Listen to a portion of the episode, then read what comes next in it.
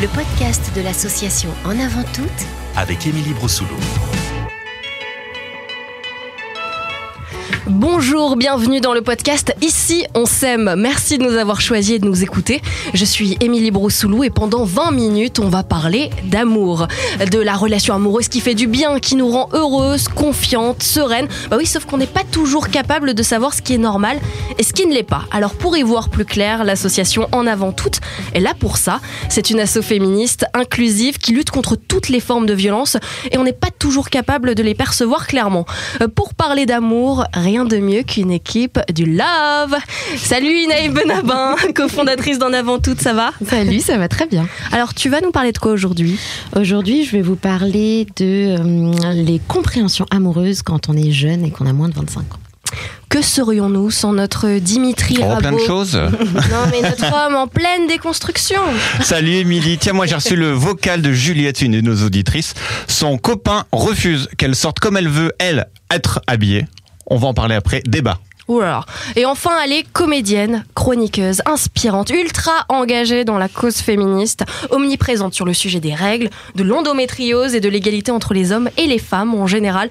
Enora Malagré, merci d'être avec nous. Bonjour, bonjour à toutes. Comment vas-tu? Très bien, très bien. Aujourd'hui, c'est un, un très joli, euh, voilà, c'est une belle journée.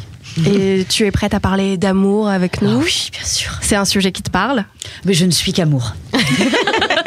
Vous savez tout sur l'équipe autour de la table pour démarrer l'émission. J'aime bien commencer par vous poser une question toute simple. Aujourd'hui, une question qui mêle musique et amour. Donc si votre relation du moment était une chanson, ce serait laquelle? Inae, est-ce que tu as une idée? Mmh, moi, je vais nous amener de l'autre côté de l'Atlantique et de l'autre côté de mes origines, et ce sera une chanson brésilienne, A Luz de Chieta de Caetano Veloso, parce que c'est une sacrée chanson de carnaval, et une chanson où même quand tout est un peu bof, et quand il fait moche, et quand euh, les journées ne se, ne se rallongent pas assez vite, tu mets cette chanson-là et tu peux que t'aimer, quoi.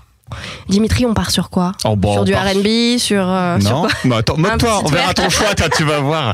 On part plutôt sur Adriano Celentano. Ça vous parle ou pas Ah, c'est vachement bien, je connaissais pas. C'est vrai Eh ben moi non plus, c'est la première fois que j'entends. Ça, ça représente exactement les fins de soirée limoncello avec ma femme. Ah, d'accord. On Et, danse euh, tous les deux. Bam, Ils ont l'amour un peu bourré, quoi. Ils ont- L'amour festif. Mais, mais t'as des c'est origines italiennes Bah, Dimitri, c'est vachement italien, tu vois. Et alors, Rabo, le nom de famille, euh, si tu veux. Rabo Dimitri Rabo. Enora, est-ce que t'as pensé à une chanson Bien sûr, I Really Love You de Didi Sharp. J'aime beaucoup. Voilà, c'est ah, c'est merveilleux. Euh, c'est une euh, chanson qui signifie beaucoup pour moi. Elle a une, voilà, toi tu sais, tu es au courant, mais il y a une histoire un peu personnelle sur cette chanson que j'ai partagée, euh, que je partage toujours avec mon amoureux. Et quand j'entends cette chanson, j'ai envie de prendre un bain Oh avec la personne euh, susnommée que je nommerai pas, qui s'appelle Hugo. Mon T'as des grandes baignoires, toi, quand même. hein. Oui, oui. on est tout petit surtout. Moi, j'ai un sabot, on rentre pas de dedans. hein. Euh, C'est une chanson qui me tient beaucoup à cœur. C'est quoi ta Mais elle est chanson, très toi hein? Ouais. Bah écoutez. Comme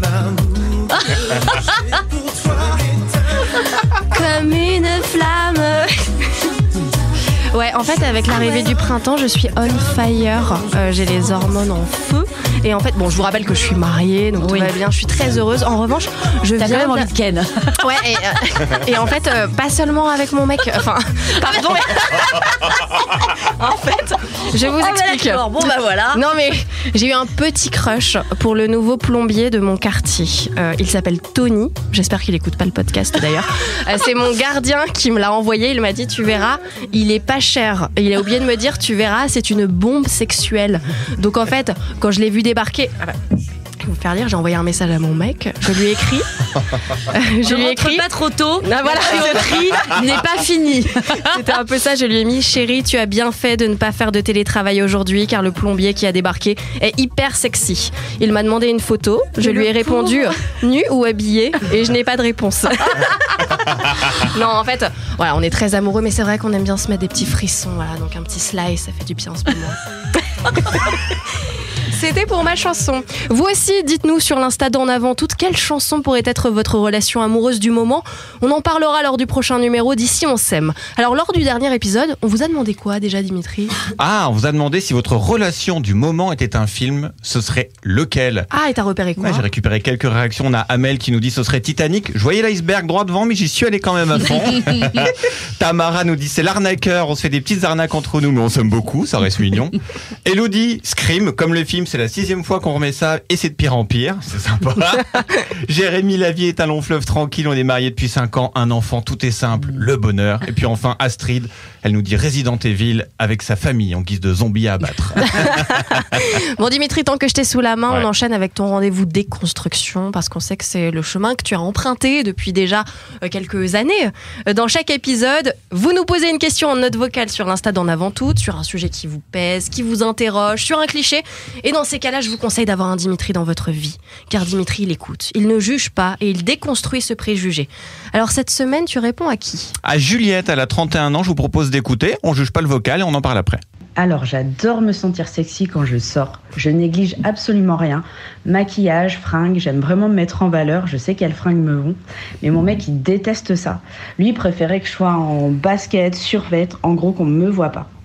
Donc vous, qu'est-ce que vous en pensez? Alors déjà pour commencer, il n'y a qu'un seul bon choix de fringue. C'est celui que tu feras toi et qui te plaît. Et alors pour ne rien vous cacher, quand j'ai reçu cette question, j'étais un peu paumé. C'était même très obscur pour moi et c'est ma femme qui a trouvé la lampe torche. Elle m'a dit, ça me rappelle le diable s'habille en Prada quand le mec ne veut pas qu'Anataoué s'habille comme elle veut parce qu'il ne la reconnaît plus. Sauf que lui, qu'est-ce qu'il fait dans le film? Ben, Il finit par se barrer un moment, pas par lui imposer sa tenue. Alors Juliette, j'ai pas dit d'en arriver là, euh, quand même, évidemment. Mais réfléchis-y. Et puis, premier point, donc, la mode, ta mode, c'est important, ça représente ta personnalité, ton mood. T'es épanoui quand tu te sens belle. Pour te sentir belle, tu as envie de mettre une mini-jupe, t'y vas. Tu préfères un slim, tu fonces. Et puis si cet après-midi, t'as envie d'un gros survêt, évidemment, t'hésites pas. Si vous avez un petit moment d'ailleurs, lisez, ça s'appelle L'histoire politique du pantalon, ça a été écrit par Christine Barr. Et elle y explique comment, il y a encore peu de temps, voir une femme porter un pantalon, c'était considéré comme obscène. Un pantalon considéré comme obscène, c'est quand même lunaire. Et puis il y a encore mieux, les mecs qui sifflent les filles en talons dans la rue, eh bien, ils doivent sûrement pas savoir qu'au temps de Louis XIV, c'était eux qui seraient retrouvés grimpés sur des talons d'huile, genre en train de les siffler. Hé, joli petit boule, Louis XIV Porter du rose, porter du rose, c'est pareil, c'était pour les mecs virils à l'époque. Et mieux encore, cet argument, vous l'avez tout entendu autour de la table, j'en suis sûr, mais vous qui nous écoutez aussi au moins une fois, le fameux, bah, si tu t'habilles comme ça, euh, t'étonnes pas que les hommes ne se contrôlent pas. Et ben au Moyen Âge, là encore, c'était l'inverse. C'était les femmes qu'on considérait comme incapables de se retenir face à un homme. Mais est-ce qu'on demandait à Sieur Jean Eudes de rajouter un paletot sur ses épaules avant d'aller bou- avant d'aller euh, labourer les champs? Je suis pas sûr. Donc sache, Juliette, que la tenue des femmes est depuis des années de toute façon un sujet. Qui veut-on rhabiller régulièrement au collège ou au lycée? Les filles. À l'inverse, qui aime-t-on déshabiller ensuite sur Insta ou dans les pubs? Toujours les filles. La mode, c'est souvent vu comme un des moyens d'appropriation des hommes sur les femmes. Sauf que non, vous n'êtes pas des Barbies. Et tant mieux, parce que sinon, vous auriez, euh, si vous aviez vraiment ces mensurations, vous auriez une scoliose, à mon avis. en résumé, tant que tu ne viens pas en tongue dans ton bureau de la défense, tant que tu es à l'aise avec ta tenue, n'écoute que toi. Et si Juliette, ton copain n'est toujours pas content, eh ben, c'est à lui de bosser sur sa jalousie. Et n'oublie pas Juliette, sinon, comme le dit la Queen Miley,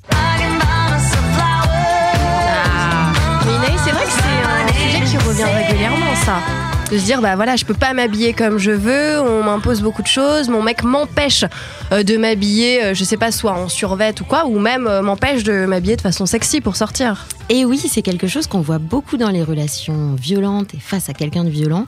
Et c'est parfois un petit peu plus subtil que ça. C'est-à-dire qu'il y a beaucoup de femmes qui nous disent non, non, il m'a jamais rien interdit. Mais depuis qu'on est ensemble, je m'habille plus pareil parce que c'est vrai que ça le rend très jaloux. Et la dernière fois, il s'est battu avec un gars, ça a pourri notre soirée.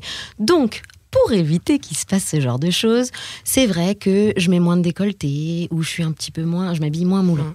Donc c'est aussi important de faire attention à euh, notre propre autocensure parce qu'elle veut souvent dire qu'on est face à quelqu'un qui est en train de nous mettre la pression de manière indirecte. Moi, je pense qu'il faut quitter ces hommes parce qu'en fait, ça, pour moi, c'est le, le début de l'emprise. En fait, c'est un des fameux signaux du début d'une emprise. Donc, quand un homme vous demande de vous vêtir autrement, moi, je serais plutôt. euh, je- de toute façon, j'ai toujours été plus radicale que la moyenne, mais je pense qu'il faut partir. Euh, c'est très Toi, ça t'est déjà arrivé d'ailleurs? Alors moi, c'était l'inverse. En fait, on me, euh, moi, j'ai fait beaucoup de télévision. On me demandait d'être euh, sexy à la télévision, alors que j'en avais pas forcément envie, parce qu'il faut- parce que la femme en télé doit être objetisée, doit être sexy. Donc c'était un peu l'inverse, mais c'est aussi une forme d'emprise, c'est sûr. aussi une forme de maltraitance. Moi, je l'ai évidemment, comme j'étais pas du tout déconstruite et je fais partie de l'ancienne génération, je j'ai De vraiment. toute façon, c'est très récent hein, ce genre de subi questions. Ça. Oui, oui, puis c'est toujours le cas. hein. Mm. C'est toujours le cas. C'est-à-dire que sur un plateau télé, il y a toujours. euh, euh, alors, passé 40 ans, on vous commence un peu à vous foutre la paix parce que justement, vous ne devez pas être sexy parce que c'est justement euh, un peu gênant de voir une femme qui s'assume à partir de 40 ans. Par contre, quand vous en avez moins de 40, vous devez être un objet de fantasme. Donc, en gros, c'est ou t'es une maman, euh, ou une vieille bique, ou une pute. Il y a quand même assez peu de choix, je trouve, dans les représentations, encore aujourd'hui en télé. C'est vraiment la télévision, c'est encore le dernier bastion profondément sexiste. C'est encore, euh, mais on, on va finir par balancer. Moi, une fois que j'en ai fini avec Lando, je, je m'attaque à la téloche. Justement, bah, on va parler de toi, E- Enora. On rappelle qu'ici, vous êtes en famille, dans un cocon de bienveillance. On peut tous dire, euh, t'as une actu de dingue, Enora. T'es comédienne, chroniqueuse, autrice. T'as Oui. écrit Un cri du ventre Oui. il y a presque deux ans aux éditions Le Duc. Tu es marraine de l'asso Info Endométriose. Mm. T'es ultra engagée. En fait, c'est une facette qu'on connaissait pas forcément quand t'étais à la télévision. Bah parce que en fait, j'ai... alors si, en fait, mais les gens se sont pas forcément rendus compte. Mais euh, parce qu'encore à l'époque, il y avait pas, tel- ça n'existait pas, hein, la sororité, tout ça, c'était avant. Mais en fait, euh, j'étais un petit peu toute seule à euh, parler justement de la place des femmes en télévision, mais j'étais un peu silenciée quoi. Je, je subissais beaucoup de mansplaining, on me demandait de me taire et tout, mais je me... si je criais déjà parce qu'on me disait ah toi la féministe à deux balles, tu vas pas nous saouler. C'était un petit peu Ah, comme tu ça l'as souvent j'étais, entendu ça? ah bah c'était euh, pratiquement tous les jours. Donc, mais comme voilà, ça ne se faisait pas trop, j'ai pas eu tellement de soutien. Mais alors justement, tu dis que tu étais déjà engagée à l'époque quand Mm. tu étais à la télé, mais c'est vrai que on t'a beaucoup catalogué de, euh, de grandes gueules, euh, de nana qui avait pas la langue dans sa poche. C'est aussi une forme de féminisme aussi, de se dire, parce qu'il n'y avait pas beaucoup de, de femmes, en tout cas à la télévision, Mhm. qui osaient prendre la parole et dire ce qu'elles pensaient. Bah, tu viens de répondre, c'est-à-dire qu'en fait, mes prises de parole engagées, euh, ça a été réduit à euh, elle est grande gueule, c'est la grande gueule de la Mhm. télé. Mais en fait, c'était pas la grande gueule de, télé- de la télé, c'était la femme engagée de la télé. J'étais un peu chiante aussi. Mais ça, c'était un personnage aussi. Je jouais un personnage parce que tout le monde avait un personnage à jouer dans l'émission. Mais on sait aussi que c'est de la télé. Et à la Et télé, puis on construit aussi un personnage. euh, on n'est Mhm. pas, euh, on est une version augmentée de soi, puisqu'on fait, on fait du spectacle, surtout dans une émission de divertissement. Moi, Mhm. je faisais pas une émission politique, hein. Euh, donc pour divertir, il faut en faire un peu des caisses. Mais voilà, moi, mon engagement a été réduit par euh, par la femme qui faisait un peu trop de bruit. Et puis d'ailleurs, vous avez, pardon, je termine, on a entendu souvent, nous quand on élève la voix, apparemment, euh, c'est pas très agréable aux oreilles. On l'a entendu, oh là là, elle crie celle-là. Alors que quand Finkelkraut hurle sur les plateaux, personne ne s'offusque de sa tonalité. C'est une question de vibration. C'est une question de vibration. Je voulais rebondir sur ce que tu dis effectivement et sur euh, est-ce que c'est quelque chose qui est encore très fort ou pas? Parce qu'on voit beaucoup de jeunes avec en avant tout on intervient Mm. beaucoup dans les collèges, dans les lycées et on voit que c'est encore un épouvantail très très fort. C'est-à-dire cet imaginaire de la femme gueularde Mm. hystérique, c'est quelque chose qui est quand même très euh, agité, très fortement agité et beaucoup quand euh, on est euh, jeune, adolescente, quand on est dans les premières relations amoureuses et qu'on va construire sa féminité aussi dans le rapport surtout hétérosexuel et où il ne faut surtout pas ressembler à cette femme-là. C'est Oui. encore quelque chose de très fort. Et les jeunes Parce qu'elle n'est pas objet de désir. Exactement. Parce qu'à partir du, en fait, la femme doit être ou un objet euh, qui est voué à la maternité, donc ça veut dire quelque chose de l'ordre du calme, de l'apaisement, euh, voilà pour De qu'elle la douceur. de la douceur, qu'elle soit enveloppante, ou un objet de désir. Et une femme à fort tempérament ne rentre dans aucune de ces deux cases. Donc, elle n'est pas considérée et elle doit mi- être mise sur le côté de la société et vilipendée. Exactement. Et l'espace qu'il y a aujourd'hui que les jeunes filles arrivent à prendre, ça va être d'être bonne en cours, de lever la main, de donner son avis, mais il va être d'une manière très très organisée. C'est-à-dire avoir la bonne réponse, pas avoir Mm. quel- la réponse qui dérange. Oui, tout à fait. Et c'est l'espace qu'elles arrivent encore à investir. Et aujourd'hui, quand on commence la drague et le romantisme, être celle qui crie fort, c'est vraiment pas être celle qui est convoitée. Encore, même quand on a 13, 14, 15 ans aujourd'hui. Et Nora, pour en revenir à ton engagement, on t'a vu participer à des opérations euh, pour euh, soutenir notamment le combat des femmes iraniennes. Euh, on t'a vu aussi te battre dans ta ville contre la précarité menstruelle. Euh, pour l'endométriose aussi, d'où te vient tout cet engagement en fait? Je crois que ça vient de ma mère. Ma- mes parents sont, ont toujours été très très engagés, très à gauche, euh, très militants. Donc je crois que j'ai pas tellement eu le choix. Il y a un événement qui t'a marqué en particulier qui euh, t'a fait dire bah voilà je vais me battre aujourd'hui, je laisserai plus passer certaines choses. Quand j'ai annoncé à la, à la télévision en direct que j'avais de l'endométriose et que ça a été reçu dans une indifférence sur le plateau euh, total. Oui, Et total, c'est-à-dire qu'on a Oui, ça genre. demandé. Et ok, alors maintenant on va parler caquette. Et je me suis dit, waouh, en fait, moi, je viens de faire une révélation qui m'a coûté euh, en tenant la main de Jean-Luc Lemoyne. Je me souviendrai toute ma vie. Enfin, vraiment, c'était très, très fort pour moi de le dire parce que j'avais encore honte de ce que j'avais. Et j'attendais du soutien. Et j'ai regardé vraiment dans les yeux de chacun de mes camarades, à part euh, Jean-Luc, et rien, quoi. Et là, je me suis dit, en fait, ça aurait pu m'anéantir. Et comme après, quand je suis rentrée chez moi, j'ai eu énormément de messages de femmes qui m'ont dit merci, etc. Je me suis dit, ok, donc là, tu vas faire de ta prise de parole quelque chose, donc tu vas en faire un bouquin, mais surtout, ça y est, tu vas t'engager, tu vas te battre. Donc tu t'es rendu compte qu'en fait ça touchait beaucoup de femmes autour de toi parce qu'en fait sur quand tu l'as révélé, Mm, mm. c'est vrai qu'on en entend- qu'on n'en entendait pas beaucoup parler. On s'est même dit endo quoi? Ouais, ouais, ouais. À part Laetitia Milo qui a ouvert quand même la voie, il faut le reconnaître. euh, C'est vrai qu'on. bon. Mais même encore aujourd'hui, on sait ce que c'est, mais ça ne se guérit toujours pas. C'est-à-dire, Il n'y a pas de remède. C'est moi, je souffre encore. Voilà, ça sera toute ma vie. Euh, donc tant qu'il n'y a pas de sous pour la recherche, euh, tant que le gouvernement ne nous file pas un coup de main, ça n'avancera pas. Et ça touche 200 millions de femmes dans le monde. Je veux dire, Il n'y a pas qu'en France. Donc c'est une maladie quand même extrêmement euh, grave, handicapante, invalidante, qui touche une femme sur dix. Et il n'y a pas de solution. C'est quand même fou. Si ça avait été une maladie d'homme, on aurait trouvé la solution, c'est sûr.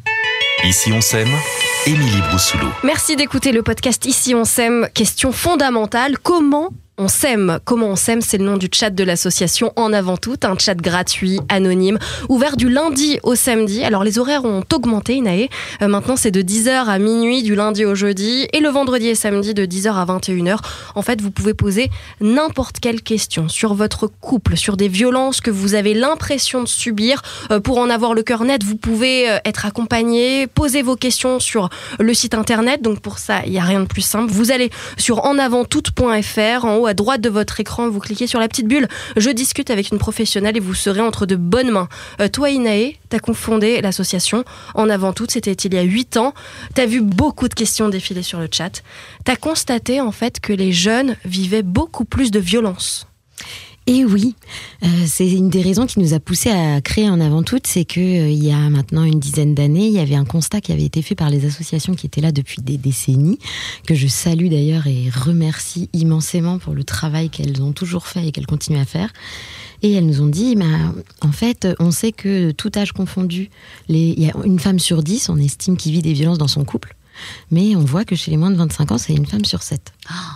Donc ça veut dire qu'il y a davantage de violences euh, auprès des chez, des- chez les plus jeunes, dans les premières encore, ce sont celles qui en ont conscience, quoi. Enfin, qui, euh, enfin, qui arrivent à mettre ce mot. qui arrivent à se le dire parce que parfois c'est ce qu'on disait on subit des violences mais on n'en est pas encore conscient Exactement. Quand on parle de une sur 10 ou une sur 7, par exemple, c'est le minimum qu'on arrive à détecter aujourd'hui quand on pose des questions un petit peu plus précises. Et c'est vraiment les grandes enquêtes nationales.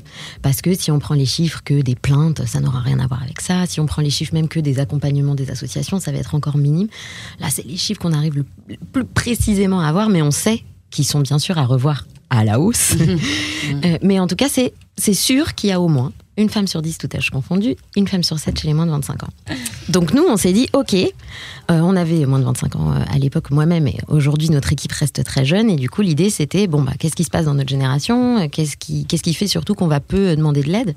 Et aujourd'hui, on a eu maintenant près de 15 000 chats, on a accompagné de très très très nombreuses personnes, jeunes femmes principalement, qui vivaient des violences, qui étaient dans plein de situations différentes, et on a pu un petit peu mettre le doigt sur euh, certaines raisons qui font que quand on a moins de 25 ans, on est encore plus vulnérable aux violences. Je voulais en partager certaines avec vous aujourd'hui. La première, c'est que euh, il y a une forte pression sociale quand on est jeune à euh, avoir une relation amoureuse, avoir des relations sexuelles et en fait être active affectivement et sexuellement. Et ça, c'est une pression qui est bien sûr partagée par toute l'équipe et par les pairs et ce qui fait que notamment tout le monde va se mêler de notre vie affective ou notre absence de vie affective. Oh mon Dieu, quelle horreur. Et donc on va euh, se sentir souvent un peu obligé de passer les premières fois, de faire les étapes du premier copain, du premier bisou, du premier acte sexuel, du premier première nuit ensemble, et parfois du coup dans des situations qui vont être pas du tout sécurisantes pour nous et euh, dans des situations où on, on a l'impression que si on le fait pas, on est en danger. En fait, on est en danger de la part du groupe. Et donc ça, ça peut faire qu'on se retrouve exposé à euh, envoyer des nudes alors qu'on n'avait pas vraiment envie, euh, sortir avec un tel alors qu'en fait on n'avait pas vraiment envie, on se sentait pas prête peut-être dans l'année mais pas maintenant. Et donc ça crée déjà des relations très inégalitaires C'est vrai que tu as le stade de la majorité où tu dis ah j'ai bientôt 18 ans, euh, j'ai pas fait ceci, j'ai pas fait cela et ma copine a fait ça alors euh, et en plus tout se sait au, au lycée, au collège, lycée. euh. Il y a la grande peur d'être la dernière ou le dernier A. Enfin, C'est vraiment, il y a un petit peu un décompte quoi qui se met. Donc ça, c'est une pression qui a vraiment, un- qui joue activement sur le fait que on risque de euh, forcer quand on est généralement des jeunes garçons. C'est plutôt eux qui forcent parce que eux, ils veulent aussi absolument avoir un rapport et donc ils vont forcer. Et quand on est une jeune fille, de pas réussir à se dire euh, non ou à dire non ou à se dire qu'on n'a pas besoin de ça et qu'on n'est pas obligé de ça en fait. Une autre chose, c'est qu'il y a beaucoup de romantisation de certains actes très violents. Tu parlais de la jalousie tout à l'heure, Dimitri. La jalousie, quand on intervient dans les collèges et qu'on demande est-ce que la jalousie est une preuve d'amour? Tout le monde nous dit mais bien sûr, Pour le côté patient. bien sûr. Et on nous dit même souvent que euh, s'il n'est pas jaloux, c'est qu'il n'est pas vraiment amoureux en fait.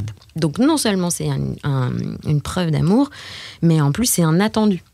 Donc ça veut dire qu'il faut aussi performer la jalousie, il faut montrer de la jalousie, il faut faire du contrôle, il faut intimider ou un peu rabaisser ou exiger pour soi.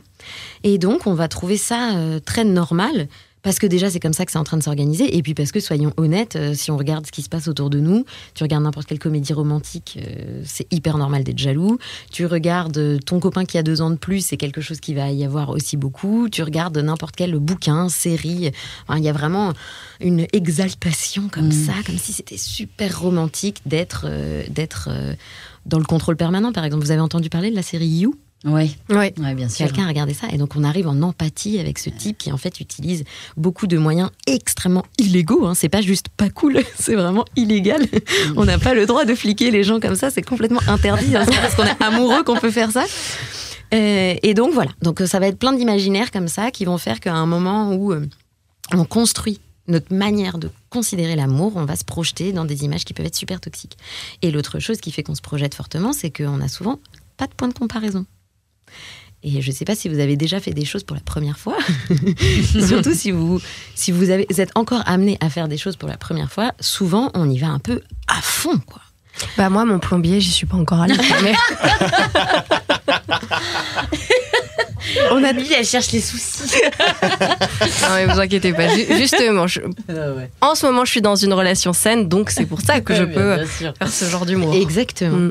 Euh, Et, du coup, on va, euh, enfin souvent en fait, on va se mettre la pression aussi quand euh, c'est la première fois et quand on n'a pas de point de comparaison, on, doit, on se dit, ben, ça doit forcément être génial. Et le génial, parfois c'est sain quand c'est l'imaginaire qu'on a construit, parce que la famille, parce que les amis, parce que tout ça, mais souvent aussi parce qu'on est dans une société qui nous donne plein de- d'infos contradictoires. Le génial, il peut être en fait super dangereux et super glauque. On a plein d'imaginaires de ce bad boy hyper ténébreux. Euh, pour les, les filles se battent entre elles pour attirer l'attention de ce bad boy. Euh, ce bad boy, l'angoisse. Non mais c'est vrai qu'on est tombé dans le panneau. boy euh, terminera en prison probablement. Sachez-le. Mais quand on n'a pas le, le point de comparaison, souvent même, on entend, hein, on entend beaucoup de jeunes filles qui nous disent non, mais au moins j'essaye. Et puis comme ça, euh, je saurai, par exemple. Et donc, c'est aussi un espace, quand on est jeune, qui fait qu'on peut être euh, hyper vulnérable et on peut en fait se retrouver un peu dans des situations qui sont super difficiles et où on n'ose pas, on n'ose pas forcément en parler, on se trouve un peu bête. C'est vrai que c'est un sentiment qui revient souvent hein, quand on se retrouve face à quelqu'un qui est violent envers nous. On arrive encore aujourd'hui à se dire Ah, mais je suis trop bête, j'aurais dû le voir venir. Ou Ah, mais non, mais je savais. Comme si c'était de notre faute, en fait. Comme si c'était une responsabilité euh, propre de euh, d'avoir craqué pour ce bad boy où tout le monde dit Regarde, il est ouf, regarde, il est ouf. Et tout d'un coup, on s'en veut quand même de qui nous est plus. Donc là, Enaï, vous avez mis en place un site qui va pouvoir venir en aide à ces jeunes.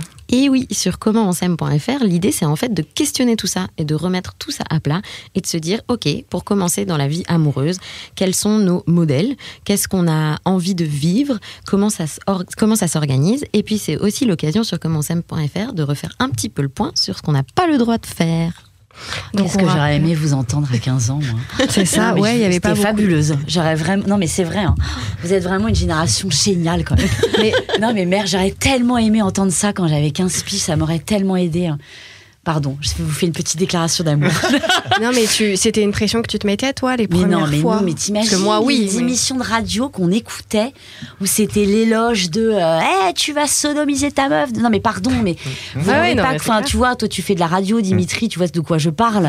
Moi, je fais vraiment, j'ai- j'ai donc plus de 40 ans, j'avais mais des références, des, des, des gens qui prenaient la parole et qui parlaient de sexualité, mais pas du tout comme, comme vous êtes en train de le faire, vous, la jeune génération. Moi, je, je vous aime, mais si vous le saviez. Non, mais je trouve ça formidable ce qui est en train de se passer parce que nous, on a eu des très très mauvais conseils euh, qui enfermaient chacun dans leur couloir de nage, les garçons et les filles, et ça a fait des ravages. Donc merci, merci de prendre le relais comme vous le faites, vraiment. hein. Merci. Et quelles sont les actus d'en avant tout, Tinae Et ben la très très grande actu d'en avant toute que je suis incroyablement émue et heureuse de vous partager et je le dis au nom de toute l'équipe parce que en avant toute c'est une équipe de 30 salariés au quotidien qui travaillent euh, avec beaucoup beaucoup d'énergie, d'amour, d'engagement, d'intelligence et d'expertise vraiment. Et ça fait un an, plus d'un an maintenant qu'on travaille sur ce projet. Et le 5 avril on lance un nouveau site internet qui s'appelle premièrefois.fr et qui est dédié aux 10-14 ans et à toutes les questions sur les relations amicales, amoureuses, familiales euh, que il et elle se posent pour pouvoir justement euh, démêler encore euh, toutes les questions qui nous arrivent sur le chat aujourd'hui. Et bien sûr, sur Première fois, il y aura des quiz, des témoignages, des articles, plein d'espaces ludiques pour que vous puissiez vous en emparer comme vous le voulez. Et il y aura aussi accès au chat anonyme, gratuit et sécurisé. Ok, donc on rappelle premièrefois.fr, c'est le site où il faut absolument aller si on a entre 10 et 14 ans. On finit par tes actualités, Nora. On sait qu'elles sont denses. Tu, on te retrouve euh, au théâtre à nouveau dans euh, Encore. quelques semaines. Oui, Bah oui, euh, c'est tes premières amours. Oui, oui, oui, oui, oui. Et là, c'est vrai que ça enchaîne. J'ai du théâtre jusqu'en 2025 pour vous dire. Ah, Alors la prochaine, c'est laquelle? Elle réfléchit. C'est La Voix des femmes qui démarre à partir du mois de mai dans toute la France. Voilà, c'est un super spectacle où on est plusieurs comédiennes à euh, jouer et lire nos propres textes et celles d'autres autrices.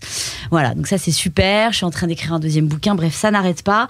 Le ciné, le cinoche aussi arrive. Attention. Oh là là, mais il Non, cool, suivre de près, cool. ouais, c'est génial. Ouais, ouais, c'est cool. Ma nouvelle vie est bien. Il y a une vie après euh, en dehors des plateaux télé et elle est beaucoup plus saine et joyeuse. Et on sent que tu es heureuse. Grave. Ça fait plaisir. Merci en tout cas, Enora, d'avoir été avec nous. Merci à vous. Merci vraiment. à toutes et à tous. Si vous voulez donner du temps et de l'argent pour l'association En Avant Toutes, bah déjà, merci et rendez-vous sur les réseaux sociaux d'En Avant Toutes. C'était le nouvel épisode d'ici On s'aime. Rendez-vous très vite pour un nouvel épisode et pour ne pas le louper, abonnez-vous à notre podcast et à l'Instagram d'En Avant Toutes. Prenez soin de vous. Bisous. Bisous. Ici, on s'aime. Le podcast de l'association En Avant Toutes avec Émilie Broussoulou. Ici on s'aime.